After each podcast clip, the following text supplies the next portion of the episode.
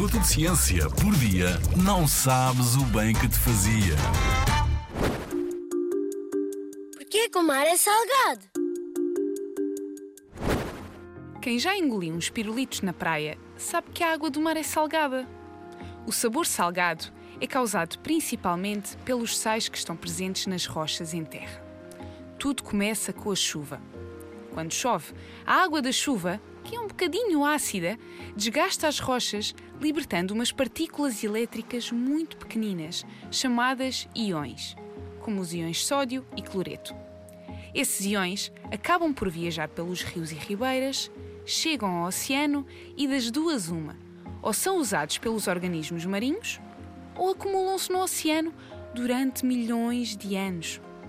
O sódio e o cloreto são os íons mais abundantes na água do mar e juntos formam o cloreto de sódio, o famoso sal de cozinha, que vem do mar para o nosso prato. Em média, cada litro de água do oceano tem 35 gramas de sal, o equivalente ao peso de duas colheres de sopa cheias de sal. Feitas as contas, se conseguíssemos retirar todo o sal do oceano e espalhá-lo pela superfície de terra do nosso planeta, ficávamos com uma camada de sal tão espessa que toda a Terra era um prédio de 40 andares de sal. Puxa, que prédio gigante que a Terra seria! Na Rádio ZigZag, há ciência viva, porque a ciência é para todos.